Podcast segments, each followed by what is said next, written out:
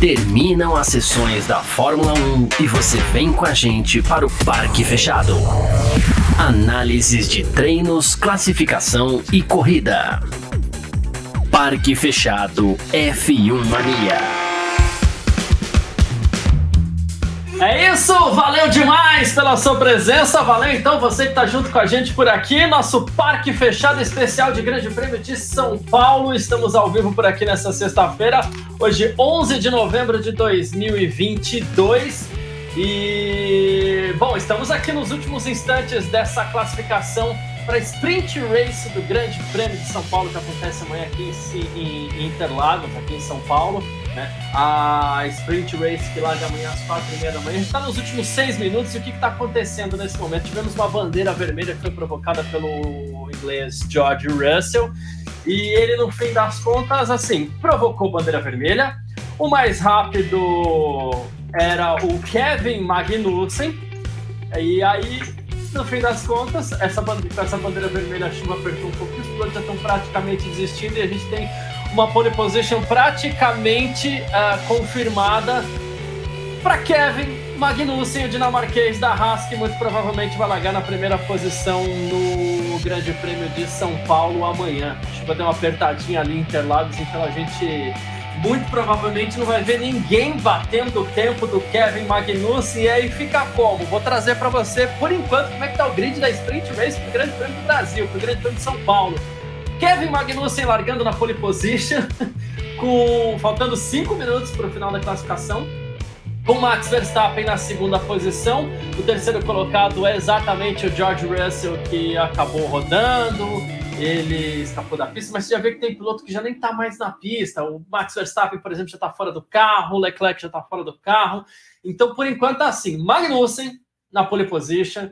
Verstappen em segundo, George Russell em terceiro, Lando Norris na quarta colocação, Carlos Sainz em quinto, Esteban Ocon em sexto, sétimo Fernando Alonso, o oitavo Lewis Hamilton da Mercedes, nono Sérgio Pérez e o décimo Charles Leclerc. Aqui esses são os dez primeiros nesse Q3, que assim, é, e vamos lá, a gente tem na pista agora ninguém, simplesmente ninguém. E, e aí, no fim das contas, a gente vai ter a primeira pole position da história da Haas, a primeira pole position da história do, da carreira do Kevin Magnussen também. É isso que a gente vai ter no, na Sprint Race do Grande Prêmio de São Paulo amanhã. Lembrando, e aqui a gente. É, um pequeno acidente, a gente entortou tudo aqui, mas vamos lá voltar tudo normal.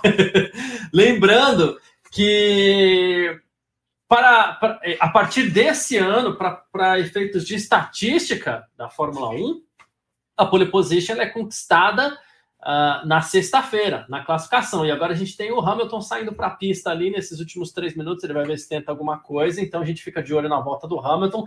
Não vamos cravar ainda, é muito difícil que o Hamilton consiga bater esse tempo do, do Kevin Magnussen, mas não vamos cravar ainda só porque tem carro na pista tá bom? Porque no fim das contas é isso. O Hamilton aqui, ele agora é o oitavo colocado. O Hamilton que o ano passado fez aquela corrida histórica, onde ele largou em último na, na, na, na sprint race, e, e entre a sprint race e a corrida principal foi passando todo mundo até que ele venceu a corrida principal do domingo, mas enfim. Uh, temos um usuário do Facebook aqui falando: não há nada como Interlagos. E você que apareceu aqui na tela, vou até falar como Facebook user, Provavelmente você fez seu comentário através de algum grupo do Facebook onde a nossa live está sendo transmitida por motivos de privacidade. Quando é através do, de um grupo de Facebook, uh, o, o Facebook não, por motivos de privacidade, não manda os nomes para gente. Mas é isso. Vinícius Pereira, isso quer fazer pole no braço. Pois é, o Hamilton não vai bater esse tempo do Magnussen, ele está lá na volta dele de instalação. A gente sabe, o Hamilton tem um histórico com Interlagos, inclusive de um histórico de, de é difícil falar sorte, né? Mas um histórico de decisões nos últimos momentos, né? E, mas agora já era, já desistiu também. O Hamilton acaba de recolher o carro dele para os boxes. Eu acho que já dá para cravar agora, porque agora nem carro na pista tem, faltando dois minutos para o final da classificação. Kevin Magnussen da Haas, ele é o pole position da Sprint Race do Grande Prêmio do Brasil, do Grande Prêmio de São Paulo, que vai acontecer amanhã, quatro e meia da tarde. Primeira pole position da carreira do Magnussen e também a primeira pole position da Haas, né? E agora aqui a gente trazendo tudo de volta aqui, que a gente vai sendo pego de, de, de, de surpresa. E a gente está lá em Interlagos, a Filmania está lá em Interlagos com o Gabriel Gavinelli também com a nossa Nath De Vivo. E, não só as imagens que a gente vê através da transmissão oficial até agora, com uma comemoração muito legal do Magnus, uma comemoração muito legal de todo o pessoal da Haas, que é uma equipe que tem toda simpatia. A gente já gosta de equipe pequena, né? E a Haas ele, ela tem um lado simpático também, são os americanos ali em meio ao universo muito europeu, que é o universo, o universo da Fórmula 1, mas o Gabriel Gavinelli também tá lá. É, no, no Autódromo de Interlagos, né? E ele tá dizendo aqui que a torcida simplesmente foi ao delírio com essa pole position do Magnussen e a gente, claro, fica também muito feliz de ver, né? Um piloto diferente, um piloto de uma equipe pequena, a gente gosta. Faltando 52 segundos, não tem carro na pista, tá? Então, Kevin Magnussen ao pole position confirmado aqui. Uh, a gente já vai trazer o grid, a gente vai ver o que teve de alteração também daqui a pouco, né? Uh, inclusive, assim, tem muita coisa para a gente conversar sobre Interlagos, inclusive uma questão da iluminação, que a gente não entende por que, que a organização da Fórmula 1 colocou a, a, a sessão para começar tão tarde, quatro horas da tarde. A gente alertou tanto, eu e o Gavinelli, a gente alertou tanto isso no nosso F1 Mania em Ponta. Acho que eles não conhecem São Paulo, né? Porque em São Paulo, se fecha um pouquinho, quatro horas da tarde vira noite, meu amigo. Mas enfim, tá escuro, tá chovendo e não tinha como. Essa bandeira vermelha aí do, do provocada pelo George Russell acabou dando essa pole position mesmo para o Kevin Magnussen. E é ele que vai assinar o pneuzinho da Pirelli lá pela, pela primeira vez na sua carreira, vai levar esse brinde inesquecível, o pessoal da Haas ali também, o pessoal está comemorando bastante, tem que comemorar mesmo, tá? Uh, Oliveira já está junto com a gente aqui também, já são oito minutos aqui de, de parque fechado, agora cinco horas e sete minutos, que último capítulo de favorita que nada. Agora hoje é dia de parque fechado para você conferir com a gente aqui tudo aquilo que aconteceu nessa classificação para o Grande Prêmio de São Paulo. Tá, Giovanni Oliveira, boa tarde, meus amigos. Amanhã vai dar Pérez. Temos uma torcida para o mexicano Sérgio Pérez. A Cláudia Lascos também está junto com a gente por aqui. Ela tá falando, fala, piazada. Cláudia, chegou no horário, chegou no horário bom hoje, viu, Cláudio? Porque ia começar às 5, a gente né, começou. É, a, na verdade, a classificação atrasou um pouquinho, mas a gente não atrasou, a gente resolveu abrir a transmissão às 5 mesmo. A gente ia preparar o finalzinho aqui com emoção. Foi sem emoção, né? Porque no fim das contas foi por conta de uma bandeira vermelha, mas foi legal mesmo assim, porque, de novo, né? Primeira pole position do Magnussen, primeira pole position da Haas. É, é, a gente sabe que tem o fator sorte, né? Embora o Magnussen já estivesse e aqui tem. Magnussen já estava comemorando ali a partida dele para o Q3, né? A gente já, já, já, considerava isso como sendo um bom resultado, né? Mas no fim das contas, a gente tem um, um Kevin Magnussen em vias de renovar o seu contrato e dá um lance de sorte desse também, né? Uma estrela é, na hora de renovação de contrato é, é é, é, é, é, curioso e é legal e é divertido ver essas histórias assim. Inclusive, bom para o Magnussen, péssimo para o Mick Schumacher, porque a gente tem uma Haas em cada ponta, né? A gente tem o Magnussen em primeiro e o Mick Schumacher em último, assim. Então é o que vai acontecer amanhã no, no, no Grande Prêmio de São Paulo. da Sprint Race. Bom, vamos falar de grid aqui, né? A, a gente vai ficar apenas na confirmação de, de, de, punições eventuais e tudo mais. A gente não sabe como é que vai ficar a questão do Russell, mas acredito que nada vai mudar com relação a ele. A gente teve na, uma, como mais rápido hoje.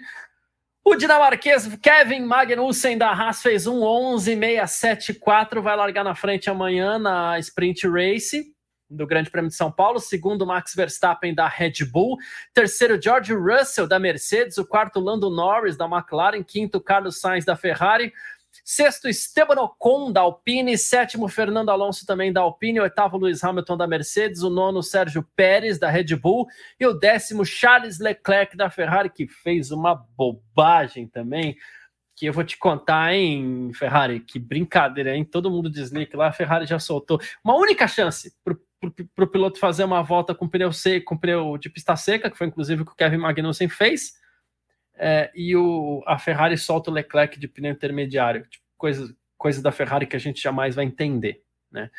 Mas tudo bem, vamos seguir por aqui. Se a gente for pegar para ficar falando mal da Ferrari aqui, a gente vai gastar todo esse parque fechado hoje aqui, né?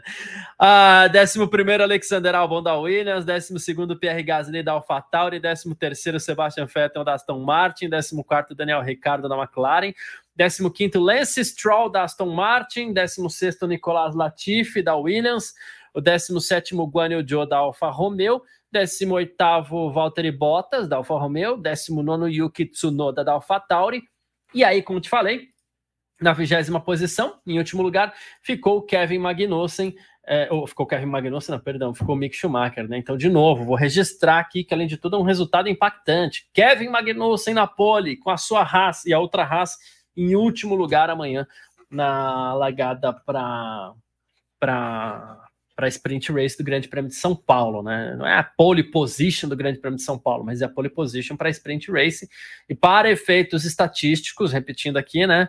Uh, para efeitos estatísticos, o pole position é quem faz melhor tempo na sexta agora, tá? O ano passado era diferente, pole position é quem vencia a sprint esse ano, é a pole position da sexta, tá? Vinícius Pereira, que história de superação do Magnussen. Foi trocado por pilotos pagantes e quando volta mete pole enquanto o companheiro larga de último. É uma história assim.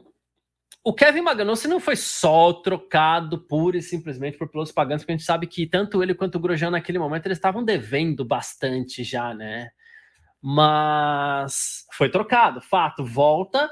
É, pega uma rasa ali com alguma dirigibilidade interessante. Ele fez aquele quinto lugar já no Grande Prêmio do Bahrein, na abertura da temporada, então ele já veio bem, sentou numa rasa num momento legal, voltou para a Fórmula 1 num momento interessante para a Haas, que precisava de um piloto de confiança ali, né?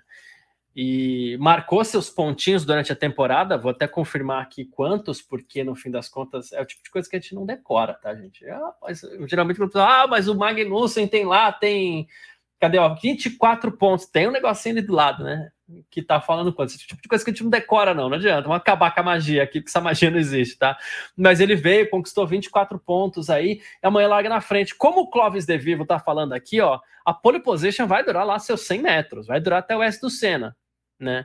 Mas tá de parabéns, tá de parabéns, é isso. Poxa, muito legal essa pole position aí e deve segurar uns pontinhos mais amanhã. Estou falando de 24 pontos, aquele é 13 terceiro colocado no Mundial, deve segurar mais alguns pontos amanhã, porque é uma corrida rápida, se bem que Interlagos tem muito ponto de ultrapassagem, né? Mas assim, puder chutar aí, sei lá, o Magnussen chega em em sexto. Ponto. É, é, é esse é meu chute para amanhã. O Magnussen vai chegar na sexta posição. Já deixei meu chute. uh, Tiago Barreto Camelier, só Interlagos e com chuva para a gente ver uma Haas na pole da Sprint Race. É, eu, eu não diria só Interlagos, mas é impressionante como Interlagos tem uma, uma aura, tem uma atmosfera que faz com que as coisas aconteçam, né? Para quem está perguntando aqui, eu tô com a camisa da Juventus ali da Moca. é, Interlagos tem uma atmosfera diferente, tem uma aura diferente que faz com que as coisas aconteçam. Impressionante o que acontece aqui em Interlagos. E foi lembrado na transmissão, eu acho que vale a gente citar aqui também, que isso já aconteceu lá atrás também com o Huckenberg. É, o companheiro de equipe dele era o Rubens Barrichello, que estava brigando pela pole, não conseguiu a pole, mas, assim, era uma Williams até mediana naquele ano que o, o, o Barrichello chegou lá e o companheiro de equipe dele era o Nico Huckenberg e foi o Huckenberg quem conseguiu a pole aqui, né? Uh, mais um Facebook user aqui, ó. Quem diria que o Magnussen seria pole? Pois é.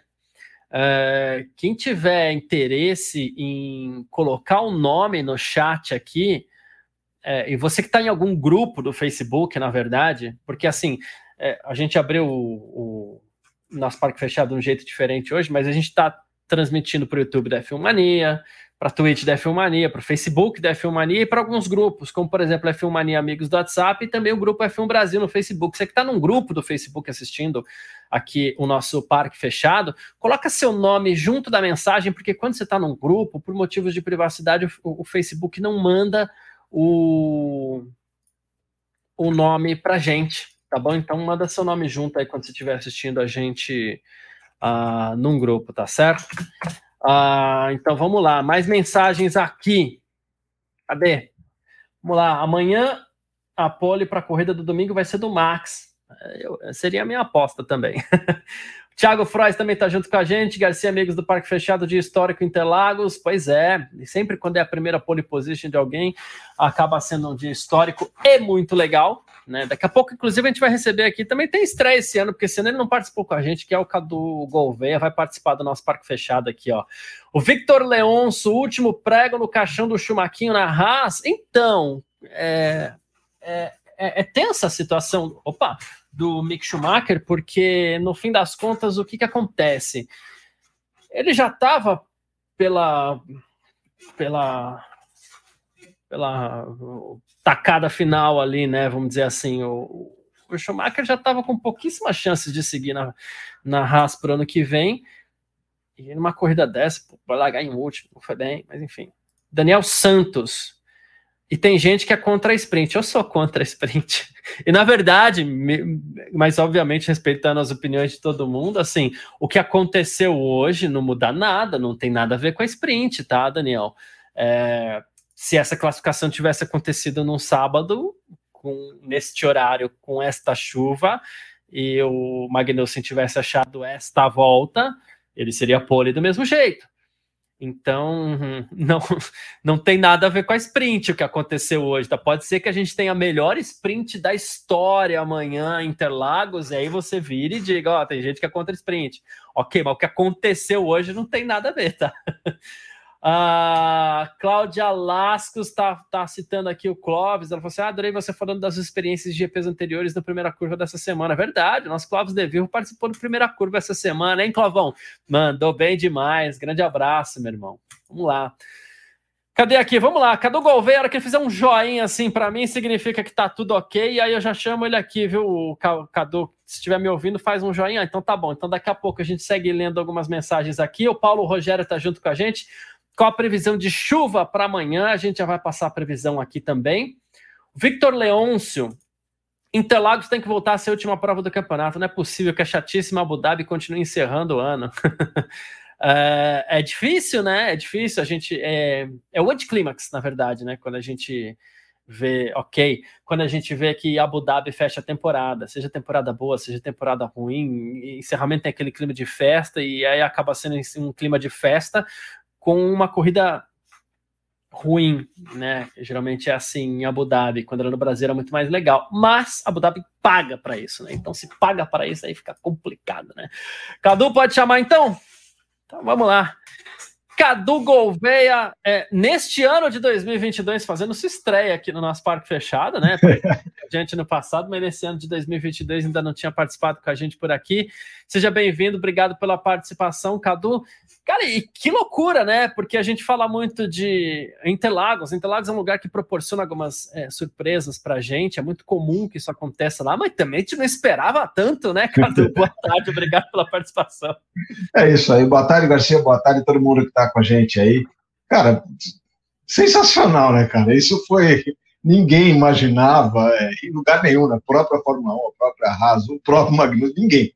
Então, é, foi muito legal. A reação da galera lá no autódromo também, é, comemorando a pole do Magnussen ali, também a, é, a, alegria da galera. Foi, foi muito legal, muito divertido. É, como já foi comentado, né, Interlagos é, acaba proporcionando algumas coisas um pouquinho diferentes às vezes, né? Então, é, mais uma vez isso aconteceu. E, mas foi muito legal, cara. Eu achei, eu particularmente gostei bastante disso. É, é óbvio que ele vai ser atropelado amanhã né, na, na, corrida, mas na, na sprint, mas de qualquer forma já entrou para a história, já foi um negócio diferente, bem legal, assim, acho que todo mundo curtiu, acho que poucas pessoas não devem ter gostado. É, mas foi legal mesmo, cara, eu gostei. É, eu, eu ousaria dizer que até muitos dos fãs do Max Verstappen gostaram, porque o título já está decidido, a chance dele ganhar amanhã é grande, é, ganhar domingo também. Então, poxa, deixa o rapaz brincar lá, deixa o pessoal da Raiz brincar um pouquinho também. Então, ousaria dizer que até os fãs do Max Verstappen ficaram contentes com essa pole position aí do Magnussen. É, eu concordo, cara. É. Concordo, concordo mesmo. Mas todo mundo, cara. O Hamilton também, mesmo aquela voltinha que o é. Hamilton deu no final ali só para dar uma uma alegria para a galera ali, também a galera curtiu. Foi, foi bacana, eu gostei da, da participação.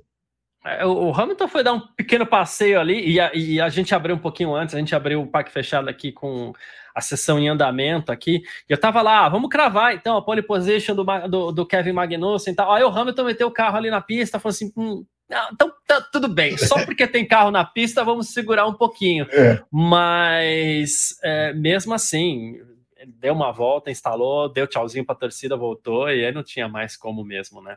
Exatamente. Ah, mas é isso. A gente, a gente vê algumas coisas diferentes antes da gente falar exatamente sobre desempenho, sobre aquilo que a gente está vendo, até porque a chuva ela dá uma arranhada um pouco nas análises, né?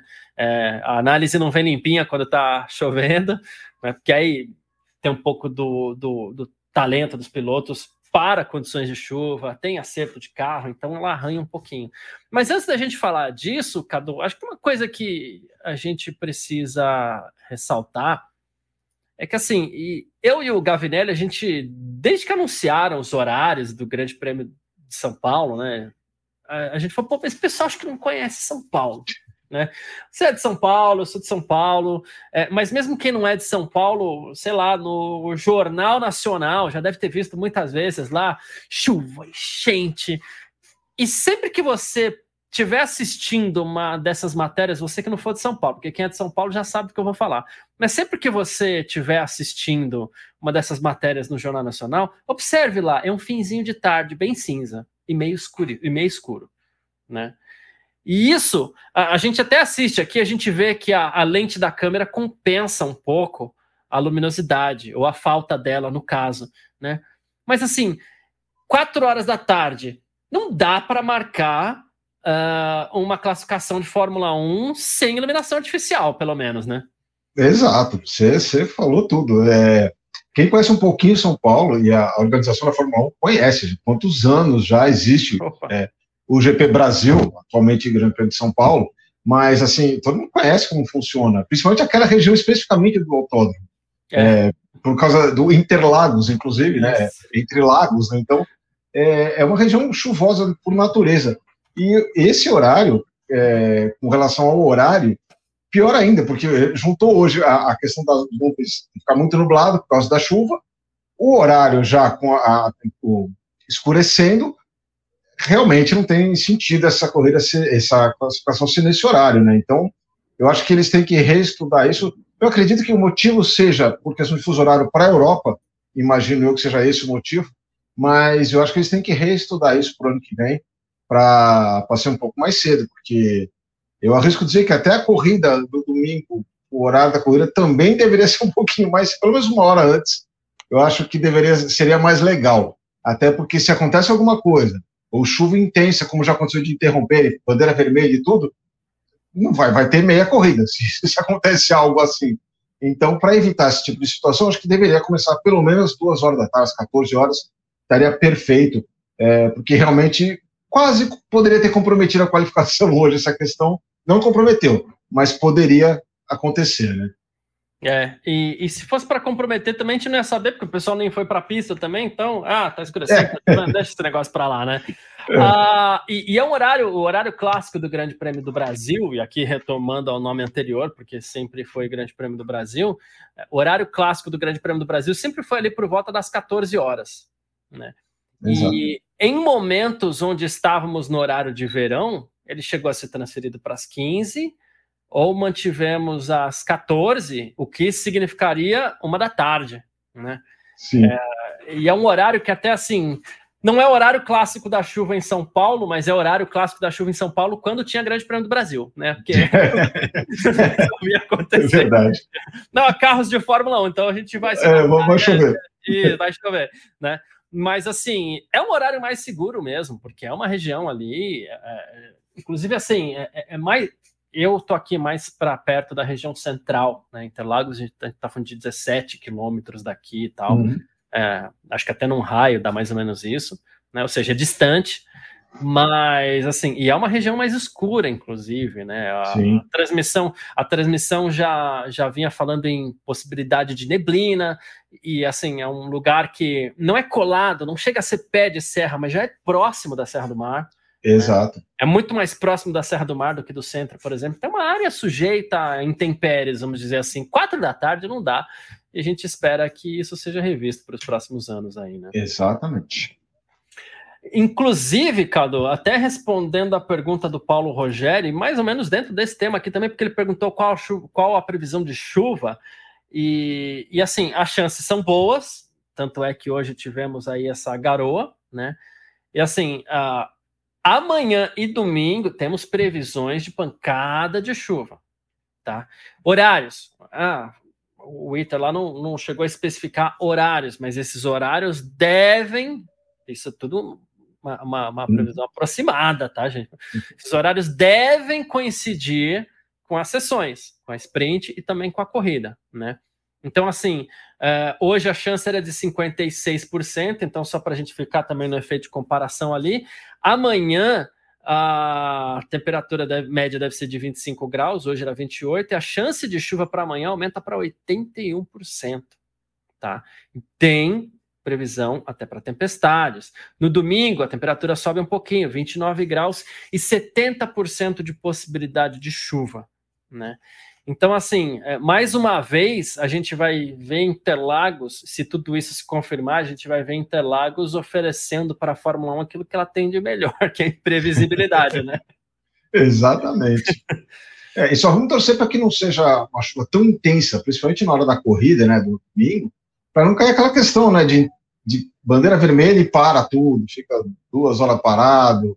É, como a gente falou, até tem a questão da, do, da luminosidade também, como a gente comentou agora há pouco, e, e é um anticlímax, né? Como já aconteceu esse ano, é, é um anticlímax, é muito chato isso quando acontece. Então, esses carros, por características do efeito solo, o tipo de pneu para wet, né, para chuva extrema, é, as corridas não, não, se desenvolvem. Eu até já ouvi alguns comentários, é, mas antigamente corria na chuva pesada e hoje não. É porque os carros são muito diferentes, pneus são muito diferentes. Então, não é que o pessoal antes era corajoso e agora não é. Não é essa a questão.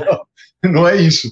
É, que é, pela característica do, do, do, da aerodinâmica do carro atual e a construção do pneu de chuva extrema, é, meio que atrapalha muito para a corrida poder acontecer em, em condições muito molhadas. Então, vamos torcer para que isso não aconteça, principalmente no horário da corrida, apesar da previsão da chuva ser mais ou menos forte, mas é, que não seja exatamente na corrida, para não acontecer isso e tornar um, e poder ser uma corrida legal, que acho que todo mundo está tá, tá curtindo muito o autódromo, é, Interlagos, então vamos torcer para que seja bem legal sem chuva, ou um pouquinho só de chuva.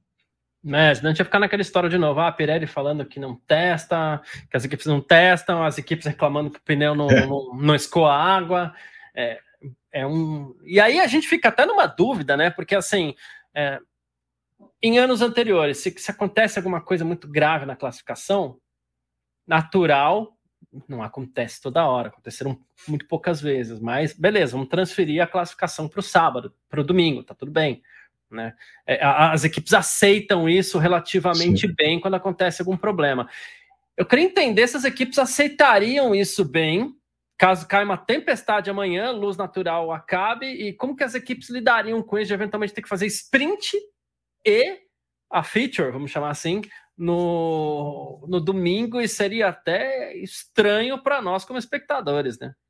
Não, com certeza. Eu imagino que essa situação, eu também como eu concordo com você, acredito que não vai acontecer, mas é, eventualmente uma situação dessa ocorrendo, eu imagino, então não é, não li isso em lugar nenhum, não vi nada, nem regulamento, não sei, é só um achômetro que simplesmente não vai ter a sprint.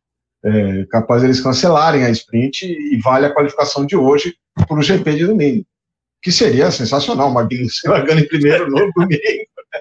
diga-se de passagem. Mas eu não sei se isso está tá previsto no regulamento, qual é especificamente da corrida sprint, como é que funciona nessa situação, se eventualmente não puder ser realizada por algum motivo.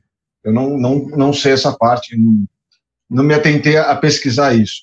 Mas, de repente, eventualmente, no extremo, pode não ter sprint, né? Se acontece algo assim, né? É porque, na verdade, você, você me chamou essa atenção e a gente começou a pensar, poxa, é verdade, uma tempestade. Se, se cair uma tempestade amanhã, a gente lembra a questão do Grande Prêmio do Japão. Atrasando, atrasando, uhum. atrasando. Uhum. Amanhã não tem muito que atrasar, não. Meia horinha, ó. Agora é cinco e meia. Se uh, atrasar a sprint em meia hora, não dá mais para fazer. Não, acabou. acabou. É, é assim, aqui na minha eu moro perto da região de Piranga. É, aqui já tá, tá, escuro e chovendo. É, assim que é meia tarde. Tipo, se fosse agora, não tinha como ter corrida. É, lá, mesma situação ali no autódromo. Então, é por isso que me ocorreu isso, entendeu? De eventual, numa eventualidade, é que a, a corrida sprint ainda é um evento novo, né, na Fórmula 1. Foram três no ano passado, essa é a terceira esse ano, ano que vem serão seis. É, então eu não sei esse detalhe dessa, como é que ficaria numa situação dessa, né? Eu só imagino que talvez cancelasse o sprint e valesse a qualificação de hoje para o GP. Né? É, é isso. O Vitor Leonço está aqui com a gente, ele está falando por essas situações que eu sou ainda mais contra a sprint, parafraseando as sábias palavras de Vitor Berto, na sprint o grid se ajusta, a corrida fica mais chata. Porque a teoria do, do, do Vitor, Cadu, é que assim, as primeiras voltas de uma corrida, na classificação sempre acontece alguma coisa diferente, o piloto não acerta a volta, tem uma punição, então o grid dá uma, uma leve uhum. embaralhada. Nas primeiras voltas de uma corrida, ela se ajusta ali. Pô, a Ferrari que largou em décimo, ela já está ali na quinta, quarta posição. Isso nas primeiras 20 voltas, é a primeira parada, e tudo vai se ajustando.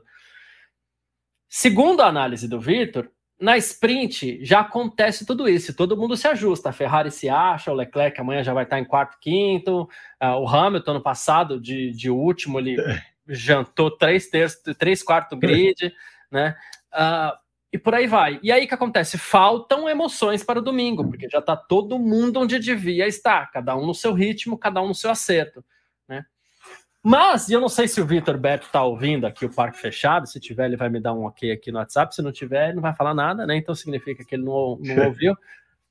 É, porque eu concordo muito com ele, eu gosto da análise dele, mas eu acho que com chuva isso muda um pouquinho, porque aí tem o um errinho, tem o um acerto, tem um piloto que não é tão bom, acho que ah, pode até aumentar esse embaralhada da, na sprint. É, é, concordo plenamente, assina embaixo. Tanto do que o Vitor acha com relação à sprint, que acho que já aconteceu até agora, aconteceu exatamente isso. Ela é só um, um pré-arranjo, digamos assim, para o GP. É, a largada, acabou a largar, a segunda volta, tá, terceira no máximo, já está tudo estabilizado. Como você disse, tirando o Hamilton ano passado, que foi algo fora da curva, como ele é um cara fora da curva, mas é, de qualquer forma, eu acho que é isso mesmo. Ela não, eu não acredito também, concordo com, com o Vitor Leôncio, também que é, esse fez esse comentário, eu concordo plenamente. Essas corridas não estão é, contribuindo para a emoção da Fórmula 1 como eu acho que eles imaginavam que ia acontecer. É, porque pela dinâmica da coisa, ninguém quer bater o carro, ninguém quer arriscar um, é, um prejuízo maior, tem o teto orçamentário, dá maior confusão, vídeo Red Bull. É, então tem muita coisa envolvida para os caras se arriscarem é, numa corridinha curta, é, que largou, ajeitou, acabou. Geralmente, é. do jeito que na segunda volta, quando cruzou a linha, é o que vai até o final. Tem sido isso é, dia de regra. Então, agora, a chuva traria um elemento que, se eu não me engano, nas cinco já realizadas, nenhuma foi com chuva. Todas foram no seco, né? Então, seria um elemento novo para todo mundo. A gente ia ver o que, que acontece, mudaria alguma coisa nesse sentido. Mas eu concordo plenamente com, com, com, essa, com essa teoria, sim. É, eu acho que no formato atual não está agregando muito, as corridas de speed estão agregando muito, não, para a Fórmula 1. É. O Daniel Santos ele está um pouco mais empolgado aqui, que ele é, eu não sei se eu entendi. Ele falou, mas ele. Sei que ele encerrou a mensagem dele. Falou, repito, quem não gosta de sprint está errado. Eu não sei se tem certo e errado para essas questões. É. acho que é muito uma questão de opinião, de gosto, não gosto, mas se for assim, eu tô errado, porque eu não gosto da sprint. Dois, então, eu também. É, então. É, e além de tudo, é menos tempo de, de, de carro na pista. Na verdade, tem muita coisa que até agora, para mim, assim. E a corrida, quando ela começa a pegar, já acabou. Tem muita coisa para mim que conta contra a é. sprint. E eu, acho, pista... eu, acho que, eu acho que, em princípio, quando eles bolaram esse formato, a ideia era, é, como esse último amigo nosso aí comentou, era para ser uma coisa mais emocionante, para dar uma dinâmica, uma corrida curta, os caras disputando tal. Só que na prática isso não aconteceu. Em nenhuma das cinco realizadas até agora isso não aconteceu. Aconteceu essa acomodação que viram como disse o Vitor Berto, é um, pré, um, um ajuste pequeno para preparação para a corrida do domingo só. Então, sem emoções, sem grandes disputas, tirando o Hamilton ano passado, que é a única exceção até agora. Mas... É e, é, e é exatamente isso. Quando você fala tirando o Hamilton, porque assim, muita gente fala assim: ah, mas a corrida de Interlagos ano passado foi espetacular. Não, foi mediana. Não foi? Foi, foi só o Hamilton. É, foi só o Hamilton. Exato. Se você pegar, analisar todo o resto, reassistir, como já fiz, é, foi só o Hamilton. Foi só o Hamilton. O resto foi essa acomodação que nós citamos aqui. Foi isso. Largou aquela disputa inicial normal de qualquer corrida, segunda volta estava definido tirando é. o Hamilton. É o que você disse, ele foi a exceção. Então, é, é. a corrida também não foi lá grande coisa. uh, outra coisa que a gente estava falando aqui, Cadu, além dessa pole surpreendente e maravilhosa para o Kevin Magnussen, a gente tem esse resultado negativíssimo aí para o Schumacher, porque a gente tem uma Haas na pole e uma Haas largando em último. É. E a gente tem dois comentários sobre isso aqui. Um, o Thiago Barreto, que falou: se o Logan Sargent não conseguir os pontos necessários para a superlicença, o Williams seria uma opção para o Mick. E o Paulo Rogério, ele falou: ia apostar no Magnussen para pole hoje, optei pelo Schumacher e dei mal. Não sei se você ah, apostou mesmo, você tá brincando, mas o Gavinelli apostaria. Eu concordo, ele, é, ele, ele mandaria. Verdade. Não, eu acho que o. o bom, primeiro, o, o, primeiro comentário aí, inclusive hoje escrevi uma matéria exatamente sobre isso, que é que o, a questão do Sargent, se ele não conseguir os pontos da superlicença, é, a Williams já deixou em aberto essa questão de ser o Mick Schumacher, pro, porque é um cara que está ali já no, no no, no esquema, vamos dizer assim, mas é, eu até acho que o Sargent vai conseguir na, na, última etapa em Abu Dhabi da Fórmula 2 os pontos, mas caso não aconteça, é, o Mick, concordo, sim, é a opção, é uma opção da, da Williams, agora, esse resultado de hoje foi, acabou com ele, né, é, como você disse, e na Haas, se tinha alguma dúvida, é, hoje também eles eliminaram essa dúvida. Eu acredito, eu, opinião pessoal, é, hoje o Transfer também fiz uma matéria hoje dizendo que o, o, o, Steiner ele já falou que antes do GP de Abu Dhabi, ou seja, na semana que vem deve ser anunciado quem é o, o outro piloto da Haas, se é, continua o Schumacher ou vai ser outra pessoa, que é o Nico Huckenberg, é o cara que está mais cotado para isso, né? Então, é, vamos aguardar aí a próxima semana para ver. Mas eu acho que se existia alguma dúvida, eu acredito que não existe mais, já deve estar definido, só não foi divulgado. Mas se por acaso existia alguma dúvida, eu acho que hoje essa dúvida acabou e, e, o, Magno, e o, Schumacher perdeu a vaga de vez caso ele tivesse alguma chance. Né? É, porque para quem até acha que a gente está analisando é, só o resultado final, não. A gente, se a gente começar a pensar numa timeline aqui, numa linha do tempo, a gente já começa com o Schumacher é, mostrando um resultado estranho. Poxa, ficou em último, cara. Né? Exato. Então aquele Q3 já foi ruim.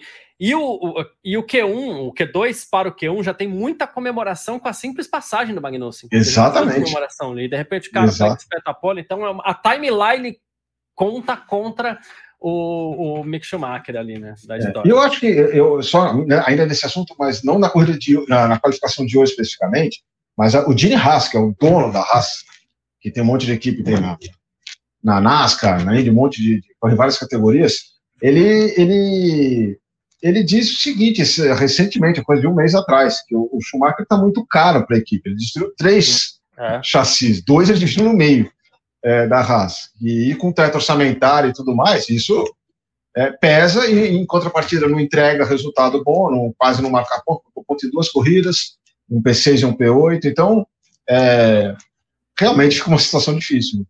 É, não tem lobby do Fettel que ajude. Exato. Ah, Cara, tem o nosso superchat aqui do Paulo Rogério. Valeu, valeu, Rogério. Paulão, obrigado pela participação aí, obrigado pelo nosso superchat. A gente. E até peço desculpa pela demora, que eu demorei para ver o seu superchat. Mas ele falou um negócio legal também. Amanhã tem disputa franca pelo vice-campeonato. Pérez e Leclerc batendo roda na última fila da sprint. Na quinta fila, no caso, né? É que eles foram os últimos no Q3. É. Mas o Pérez até pecou um pouco pela circunstância. O Leclerc pagou por uma escolha ruim e o Pérez ele pagou por uma circunstância também, que foi a bandeira vermelha, né? Sim. Mas o Leclerc ele já ia largar em décimo de qualquer jeito, né? É. Não, ia, não ia ter como salvar aquela escolha de pneu. Mas essa observação dele é interessante. Eu sinto até que o Pérez está com mais gana de conquistar esse vice-campeonato. O Leclerc já é o derrotado da temporada, mas ainda assim pode ser que dê disputa legal, né? É, ele, o Leclerc tem uma declaração, uma coisa de um mês e meio atrás, mais ou menos, falando que o foco já era 2023. Ou seja, eu leio isso como toalha já foi jogada. É, já não está mais esperando muita coisa nesse segundo, nesse P2. E, e isso para piloto. Até para a equipe, cara, eu acho que a Mercedes está com muito mais cara de P2 no, no campeonato de construtores do que a Ferrari. É, essa escolha de pneu de novo a Ferrari fazendo coisas. É, começou quando eles pararam para trocar, que ficou meia hora, que a gente até brincou entre nós ali, né? Foi buscar na, na loja de pneus. No, no, Zeca Pneus, que fica ali é isso. Vilela, isso. É. E os caras, cinco minutos para colocar o pneu no carro. E aí depois, para piorar, aquela escolha que só ele entre os 10 de intermediário. Não, não, não tem explicação. É, a, a, reação, é como o, alguém comentou na, na transmissão, a, a, a, reação corporal do Leclerc, quando ele foi ali no pit wall, falar com, com, com o pessoal, putz, você vê aquela coisa de derrotado. Ele estava ainda de capacidade, mas a expressão corporal era de derrota. Então, eu acho que isso se reflete é, no que vai acontecer no, no, com relação ao segundo colocado aí no, no campeonato. E, e acredita, amanhã vai ser interessante eles largarem lado a lado, mas eu, eu se fosse para apostar em alguém, apostaria no Pérez nessa, nessa briga aí. É, e, e, a Ferrari ela conseguiu uma proeza, assim, porque eu ouso dizer que uma criança não faria. Porque, ok, a pista estava seca. Ok, tinha uma pocinha aqui, uma pocinha, mas a pista estava seca. Porque no Q2 todo mundo foi lá de pneu slick. Né? E aí, assim, ok, ah, olha para o céu, vai chover, olha para o radar, vai chover, ok. Aí você vai ter uma, duas voltas para fazer com pista seca. Porque o pneu intermediário. Não Por tem explicação. Um tempo com pneu intermediário, né? Não tem, não tem lógica. O Vinícius está até brincando aqui, se não tiver erro, não é a Ferrari. E a Ferrari vai cada vez mais é, concretizando essa posição, né? Se não tiver erro, não é Ferrari. É uma coisa incrível, assim, né? Exato. Ah, ah, ah, aqui o, o Vitor Leão está fazendo uma essa pergunta aqui que ele deixou também. É, é para deixar a gente de cabelo em pé, que a gente acabou de falar. Se não tiver sprint, se não tiver condição de fazer sprint, o que, que faz? Cancela sprint? Ok, é o mais fácil. Mas aí o Vitor Leão se deixou a pergunta aqui também, ó, Cadu. Ele falou: e se cancelarem sprint e, e atribuição de pontos? Né? Pois é. claro, é. tá, tá levemente fácil, porque o campeonato está decidido. Sim. Mas se eles ainda tivessem disputa, é aquela história: quem está atrás não ia querer que esses pontos deixassem de ser atribuídos. É. Né? Mas, é, mas de qualquer forma, o P2 está aberto. Né? É, poderia ser um problema isso aí, rapaz. Tá... É verdade. O que, que acontece com esses pontos? É. Evaporam? não sei. É. Aí que tá, é uma coisa que eu não me atentei em, em ler um regulamento especificamente sobre essas sprints. Então, eu também não sei responder a essa pergunta, mas. É, é. O, aí tem outros comentários aqui, cadê? Vamos lá. Acho que a sprint foi uma das melhores invenções. Agora temos uma corrida a mais, ainda valoriza a sexta-feira. Sim, a sexta-feira fica legal. O sábado é que era muito legal e fica mais chatinho, né? Então, Exato. Coisa... Mas a sexta ficou boa, concordo. A sexta ficou ótima. É, é, cadê? Aqui o Robson Lucindo tá falando, eu gosto de tudo que mostra o carro na pista de Fórmula 1. Eu também, e é por isso que eu troco a sprint chata de meia hora por uma qualificação legal de uma hora. É mais tempo de carro na pista, mais tempo de uma sessão, mais é. tempo de coisa acontecendo, para uma coisa muito mais legal, que é carro disputando uma classificação. Assim. Então. mas claro, eu, eu fico fazendo assim. parece que eu tô forçando, mas não é. é. Cada um tem sua opinião. Não, não, não é. E outra coisa, tem, uma, tem uma, um comentário antigo que a galera sempre fala: se você puder ir um dia só num GP de Fórmula 1, vai na qualificação. Vai no dia que tem a qualificação. Quer dizer, geralmente ele fala, vai no sábado, né, porque é onde tem a qualificação. Isso. Porque é o, é o, mais emocionante, é, o, é, onde as coisas acontecem, onde os caras, principalmente um tempo atrás, que era motor, era mais liberado, a regulamentação técnica era muito menos engessada do que é hoje. É que hoje os caras também dão uns. Mas aí o cara abriu o motor todo, depois na corrida segurar pode explodir, mas né, a qualificação ia com. Era diferente, era muito mais divertido. Então tinha até essa brincadeirinha. Mas se você só puder, tiver dinheiro para ir num dia, vai na, na, na qualificação, que é o dia mais emocionante. A primeira vez que eu fui na Fórmula 1, eu lembro que tinha um amigo que o pai dele, não, não vou nem ficar citando nomes aqui, meu pai dele tinha uma agência de publicidade. Um dos clientes desse pai, desse amigo, é, era a Globo, né? Então, o chega, pô, você gosta bastante e tal. Cara, toma aqui uma credencial para você ir na sexta-feira. Aí ele falou, ele ainda falou assim: ó, no sábado e no domingo eu que vou. Eu falei, não, pô, tudo bem, mas que legal, né? Pô, obrigado, sexta-feira né? e tal. Pô, foi maravilhoso, né? É, porque aí entra nesse conceito mesmo que o Robson Lucindo falou, é carro na pista, né? Sim, é, não, sem dúvida, ele não tá errado. É, ele não tá errado, não. É. Né? Então, assim, nossa, eu fiquei. Eu lembro que gostei demais. Era um camarote que tinha lá no final da reta oposta, assim, pô, foi muito legal. Chato, né? foi, é, foi só uma sexta-feira, mas já foi maravilhoso, né? Isso naquele ano. Depois, obviamente, a gente compensou de outras formas em outros anos. Sim. Mas aquela foi a primeira experiência. Claro. Foi linda. Ah, mas falando especificamente. Opa, já coloquei aqui. Falando especificamente, então, sobre esse final de semana que se desenha mais uma vez um domínio da Red Bull, apesar dessa pole position do, do uhum. Magnussen, que a gente está aqui, está comemorando, está brincando, tudo mais, porque é muito legal. Mas desenha-se mais um domínio da Red Bull. O Verstappen vem andando fino, inclusive ele fez a melhor volta do final de semana no Q2 com pista molhada, um negócio de doido assim, né? Onde ele entrou na casa do 1.10. Uh, eu esperava, antes disso, até que assim, a gente vê uma crescente da Mercedes nas últimas duas etapas. Esperava que a Mercedes pudesse estar um pouquinho mais próxima. Não está tão próxima, mas mais uma vez o que a gente tem, me corrija se, se eu tiver errado ou não, ou se você estiver vendo alguma coisa diferente, mas assim, o que eu vejo me parece uma Red Bull dominante mais uma vez e novamente uma Mercedes à frente da Ferrari, né? Concordo. É, eu vejo, leio da mesma forma. Também, evidentemente, na largada, Max já vai passar pelo Magnussen, vai abrir e, deve ir embora, né, já. Então, a Red Bull vem, bem forte. É como você falou, o Pérez está para trás por uma circunstância, não foi um, um, erro dele, um problema da Red Bull, foi uma circunstância de, de, de pista, é, mas vem forte, porque o carro da Red Bull, sem dúvida nenhuma, é o carro mais forte do ano, da temporada, né? O ano passado era muito mais equilibrado com a Mercedes, esse ano Parecia no começo que era equilibrado com a Ferrari, mas depois passou a dominar totalmente. O Max vem pilotando muito, está é, tá dominando. Ele se casou com esse carro de uma forma é, que são casos específicos assim, tipo Schumacher com Ferrari, Senna com McLaren, é. Hamilton com Mercedes, alguns casamentos que dão certo num nível absurdo. É, é o Verstappen com a Red Bull, principalmente com esta Red Bull desse ano.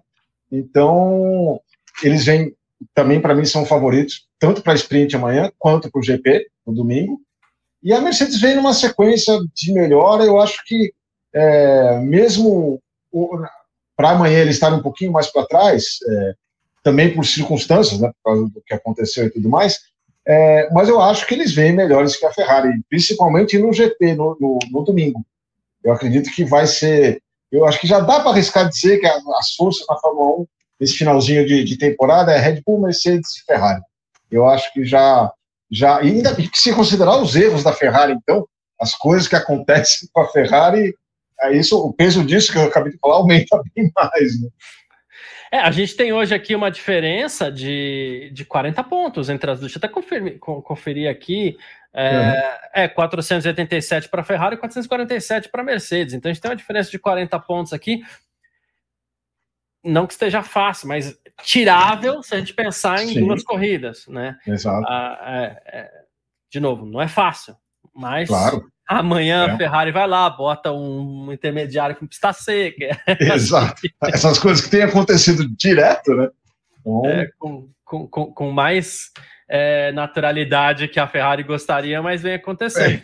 Mas se você, por exemplo, pensar em repetir é, não foi no México, foi, foi antes né, do, do México, no Japão, que a gente teve Mercedes em P2, P3, né? Isso dá foi. 33 pontos. Então, hum, se acontece algo parecido, é, é. Então, essa assim, diferença já some para Abu Dhabi. É. Né? Tem gente que, que, como você, já, já, já bateria no peito e fala: a ah, Mercedes vai ser vice. É, olha, eu tô quase já fazendo isso. Assim. Tô meio batidinho só por enquanto, mas. É, porque assim, eu, eu, eu vejo o seguinte: a Mercedes numa, numa ascendente nas últimas corridas, é, o Hamilton com gana de novo. Acho que ele vai, ele quer buscar o oitavo título ano que vem, poder brigar pelo oitavo título, né? Não sei se vai ser possível, mas vai, ele, acho que ele quer isso pelo menos. E, e em contrapartida, o Leclerc com uma certa apatia uma, aquela postura que eu comentei agora há pouco, dele meio de derrotado hoje, ok, foi uma decisão, mas eu acho que isso reflete o todo, tá? essa, essa postura dele me reflete, para mim, passa a impressão do tipo que já aceitou, já, já aceitou que, é, que, que não dá mais, e não dá mais, eu digo nem o P2, eu já diria que é, para Ferrari mesmo, talvez essa postura. E esses erros, assim, são não inaceitáveis, não tem como explicar uma equipe como a Ferrari, a mais tradicional da Fórmula 1, é, não tem, não dá para explicar, não tem nada que se justifique. O Binotto às vezes tenta dar, uma, dar umas declarações tentando é, alguma coisa assim, não, porque é um erro da equipe, não foi ninguém que errou tal é, a direção da Ferrari, em outros tempos, já teria cortado a cabeça do piloto faz tempo, é, em alguns anos atrás. Dessa vez, não tiveram ele, não estou culpando também, não é isso, mas assim, a Ferrari como um todo está fazendo, cometendo alguns erros que não, tem, não poderiam acontecer e não tem explicação. Verdade, é isso mesmo. Uh, e a Mercedes, e isso é uma impressão, porque a gente só vai saber mesmo depois que, que saírem os relatórios, esse é que esses relatórios vão ter publicidade, mas assim, é, a Mercedes já começa a testar coisas para o carro do ano que vem ali. Já começa a acertar uma asinha aqui, já começa a acertar um negocinho ali, né? O que alivia lá na frente o, inclusive o orçamento de 2023, porque Sim. o que deu para gastar já gastaram agora em 2022, lá na frente acaba gastando um pouquinho menos, né? E isso pode permitir que se faltar uma gordurinha para a Mercedes, ela tenha mais poder para acertar, porque tem sobra de orçamento, coisa que outras equipes talvez não tenham. Então, ousaria dizer que a Mercedes está para o jogo aí, está se preparando bem para o jogo no ano que vem. É, eu também acho. E eu diria que, na verdade, todas as equipes nessa altura do campeonato, nessa corrida, por exemplo, aqui no Brasil, é, já viraram a chave para 2023. Eles estão literalmente cumprindo tabela. Acho que ninguém está muito preocupado com o P2. É, mas, enfim, eu acho que eles já viraram, todos já viraram a chave para 2023.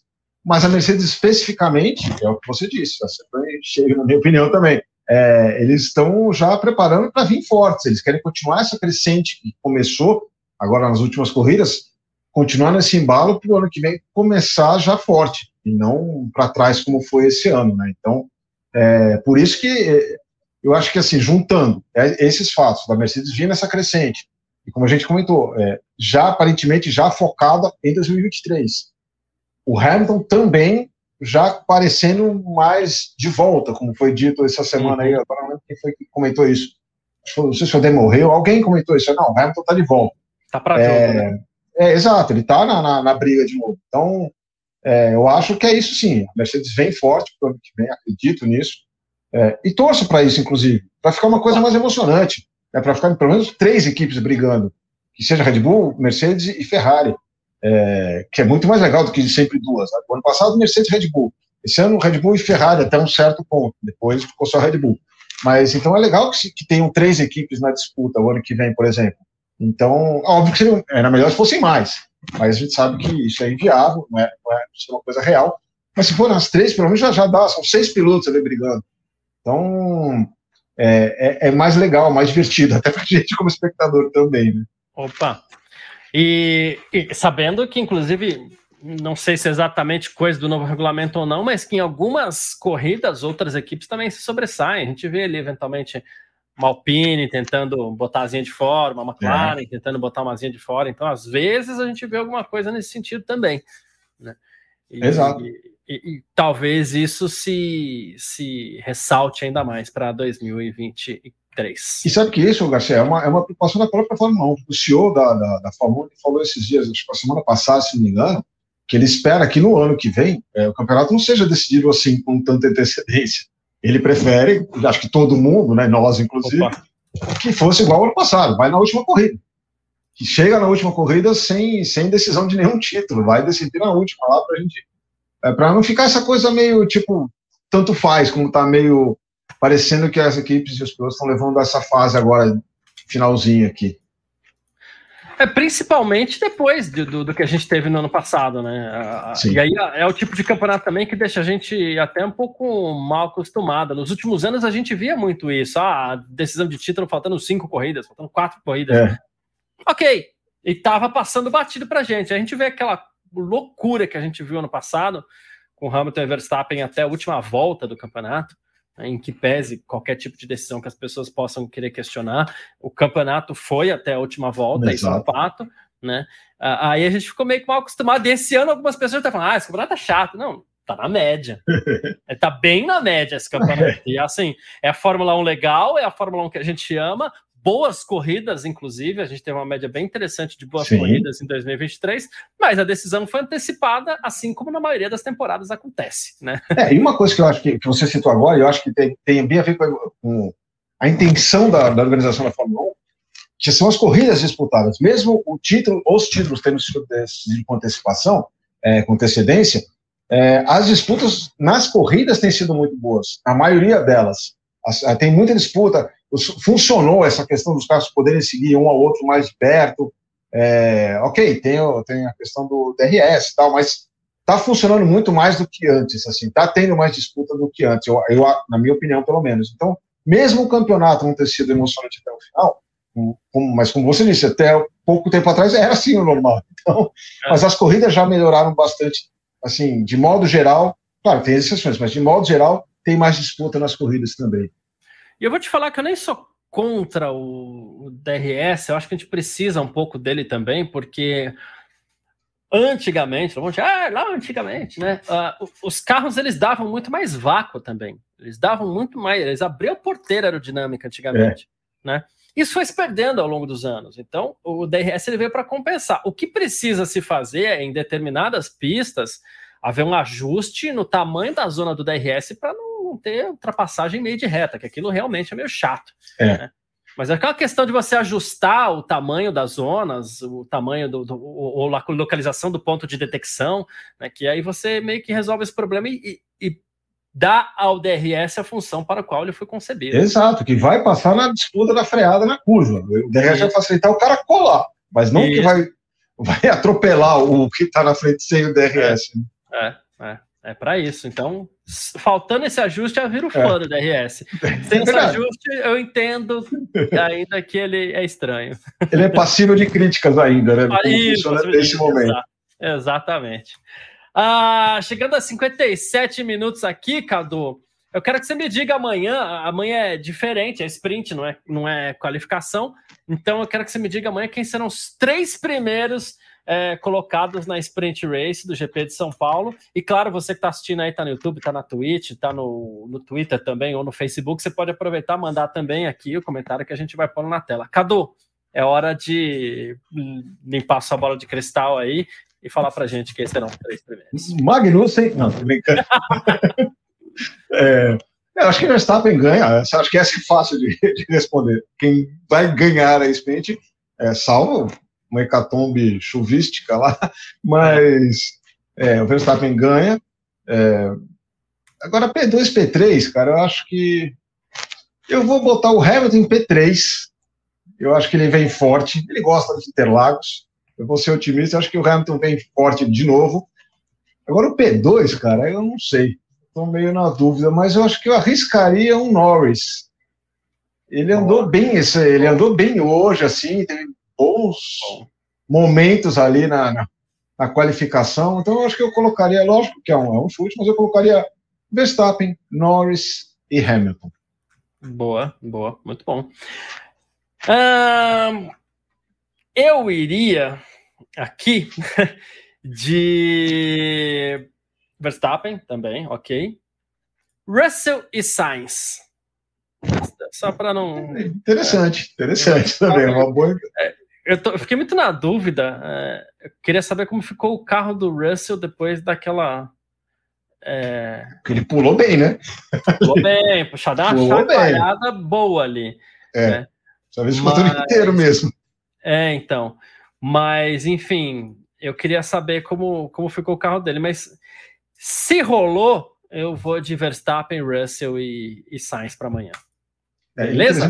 Beleza, mas nem eu e nem você acredita muito no Leclerc, né? Não, não, né? não, não. deu muito, não deu muita fé, não. Botar muita É isso. Cadu, muitíssimo obrigado pela sua participação aqui no nosso Parque Fechado. Foi um ano aí que você não aparecia. E a gente está indo para o GP de São Paulo agora, depois para a última etapa, mas espero que a gente corrija isso no ano que vem, que você possa participar mais com a gente aqui, né? E deixa seu, suas considerações finais para essa sexta-feira de GP de São Paulo. Ah, beleza, obrigado pelas palavras. Né? Realmente, esse ano, passado participei bastante aqui do Parque Fechado, mas esse ano realmente, primeira vez hoje. É, quem sabe esse final de semana ainda a gente não aparece de novo por aí, né? Vamos, vamos ver aí. E, mas, cara, eu acho que é, o GP de São Paulo, mais antigamente, sempre é, é diferente para nós, né, cara? Sempre é algo. É, acho que todo mundo espera. A galera compra o ingresso, tipo, acabou a já vai comprar ingresso para o ano que vem. É, é, um evento, a festa também. O pessoal fala muito do GP do México, que a galera se envolve muito. Aqui também acontece isso, a galera se envolve muito, mesmo não tendo nenhum brasileiro. Quer dizer, agora tem, né? Um brasileiro honorário na, na pista, né? O Hamilton. É. então, mas a galera, independente disso, sempre se envolve bastante, é, tanto na, na, na, pista quanto nas, nas redes sociais. A gente vê os comentários, tal. A galera curte muito o GP São Paulo. Eu também, eu sei que você também. É, e acho que vai ser, uma, vai ser legal mais uma vez com a corrida sprint. Vamos torcer para que seja legal, apesar do que a gente comentou anteriormente, que a gente não vai muito. Mas vamos torcer para que seja legal, né? Torcer a gente torce eu, sempre. Eu prefiro que, né? Tomara que seja. E a corrida também, que seja bacana, com chuva, sem chuva. Se tiver chuva, sempre tem, alguém vai parar na brita, então, aquela coisa de sempre. Mas legal, gostei também de estar de volta aqui no Parque Fechado. E quem sabe nesse final de semana a gente se encontra de novo por aqui. É isso. É, adoraria. É e isso. um abraço para todo mundo que está tá, tá com a gente aqui. Perfeito, é isso. Obrigado, Cadu. Obrigado todo mundo que acompanha a gente aqui em mais essa nossa edição do Parque Fechado nessa sexta-feira, 11 de novembro. É, classificação para o Grande Prêmio de São Paulo, que coroou aí Kevin Magnussen como pole position, primeira pole position dele, primeira pole position da Haas também, foi muito legal. Amanhã, quatro e meia da tarde, tem a Sprint Race para o Grande Prêmio de São Paulo. Em não havendo atrasos, por volta das 5 da tarde, a gente está aqui com o nosso parque fechado em mais uma edição para você, tá certo? Obrigado, Cadu. Valeu todo mundo que acompanha a gente aí. A gente se fala. Aproveite bem a sexta-feira. Tamo junto. Tchau.